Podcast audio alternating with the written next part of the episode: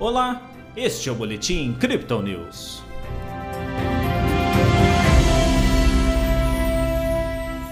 Em dia de ata de reunião do Banco Central dos Estados Unidos, a Bolsa de Valores brasileira apontou para a queda nesta quarta-feira.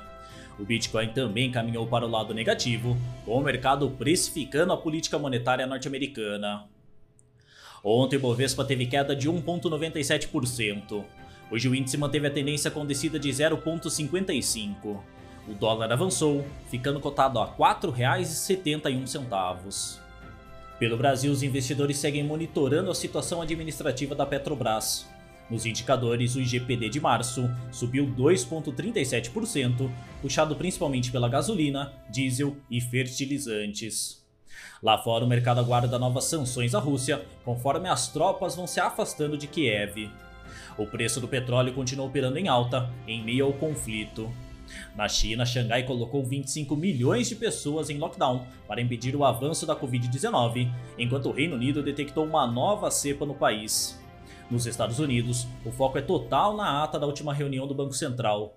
O documento mostra que o Fed pode aumentar em até 50 pontos base a taxa de juros no próximo encontro, enquanto a redução do balanço será inicialmente de 96 bilhões de dólares e de forma gradativa.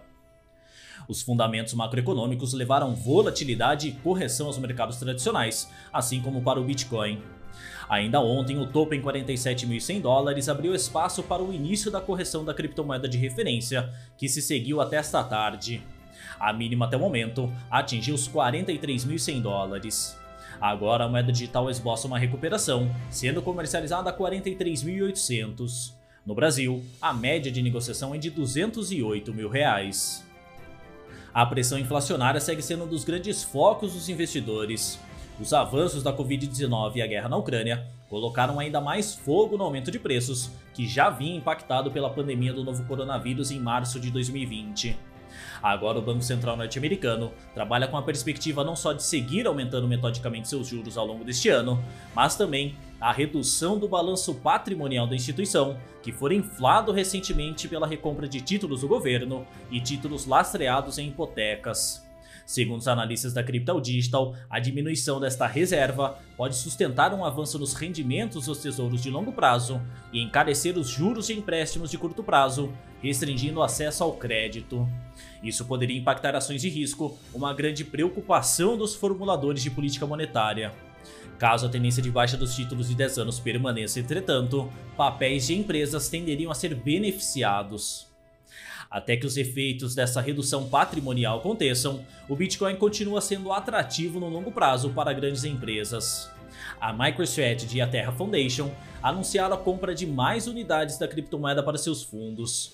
As saídas do ativo das exchanges também seguem em nível acelerado, reduzindo a intenção de vendas no curto prazo por grande parte dos detentores. Ao mesmo tempo, o crescimento de participação em fundos de Bitcoin regulamentados em bolsa, os famosos ETFs, atingiu um novo recorde.